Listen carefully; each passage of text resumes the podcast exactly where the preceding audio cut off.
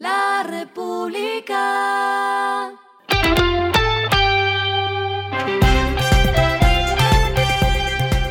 Al final de la jornada, esto es lo que debes saber sobre el comportamiento de los negocios, las finanzas y la economía. Las movidas de hoy fueron.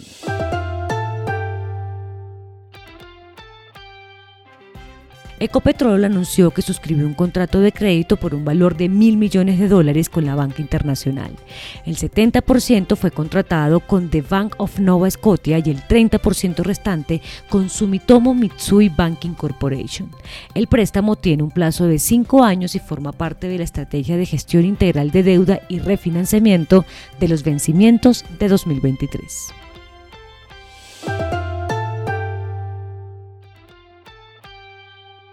Tap to Phone es el nuevo anuncio de Redevan en alianza con Visa. Esta tecnología permite convertir los teléfonos celulares con tecnología Android en datáfonos. Esta solución permite a los comercios y emprendedores aceptar pagos fácilmente con solo descargar una aplicación y utilizar sus teléfonos inteligentes como terminales móviles de punto de venta, eliminando así la necesidad de utilizar datáfonos, así como los gastos asociados a ellos.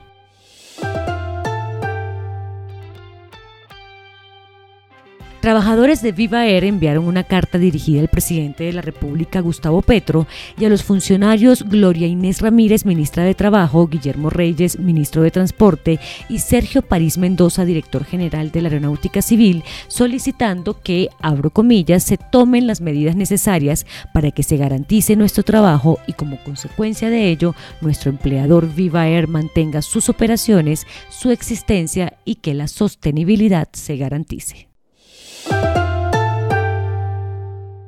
Lo que está pasando con su dinero.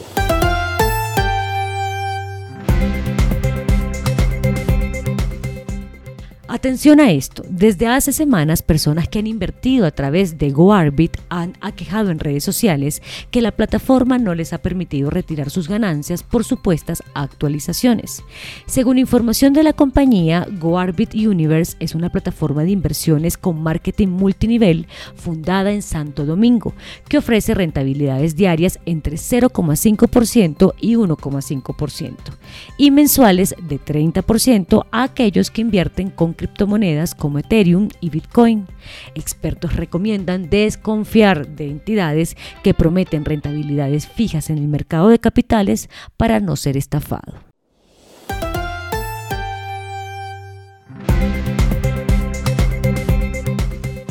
Los indicadores que debe tener en cuenta. El dólar cerró en 4.761,64 pesos, bajó 7,65 pesos.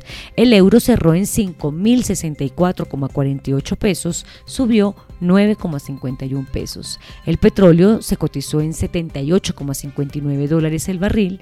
La carga de café se vende a 1.959.000 pesos y en la bolsa se cotiza a 2,25 dólares. Lo clave en el día.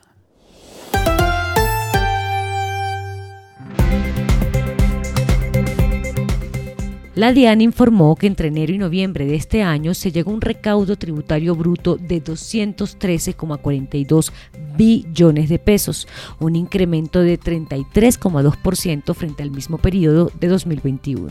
Según la entidad, esto representa un cumplimiento de la meta de 107,3%. De acuerdo con el reporte de la DIAN, al 30 de noviembre de 2022, 75,3% del recaudo estuvo representado por la retención en la fuente a título de renta, con una participación de 33,6%, el impuesto sobre las ventas con 21% y los tributos aduaneros con 20,7% de participación. A esta hora en el mundo. La administración del presidente de Estados Unidos, Joe Biden, anunció 1.850 millones de dólares en ayuda militar adicional para Ucrania, incluida una batería de misiles Patriot para ayudar a ese país a reforzar sus defensas durante este invierno. El anuncio se hizo a propósito de la visita a Estados Unidos del presidente de Ucrania, Volodymyr Zelensky, y el mandatario llegó hoy a Washington para pronunciar un discurso en persona ante el Congreso. Esta es la primera vez que sale de Ucrania Ucrania desde que Rusia invadió en febrero y en medio de una etapa crítica de la guerra. Y el respiro económico tiene que ver con este dato.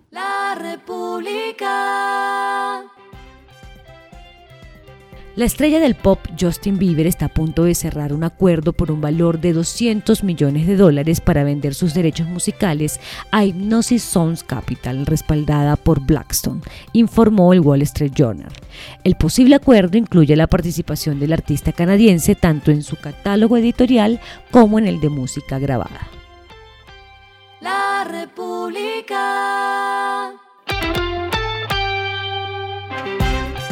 Y finalizamos con el editorial de mañana. El problema de los hackers hay que priorizarlo. Uno de los pronósticos más fáciles de hacer es que se crecerán los ataques digitales a las empresas el año nuevo y para hacerles frente solo vale aprender e invertir en seguridad. Esto fue Regresando a casa con Vanessa Pérez.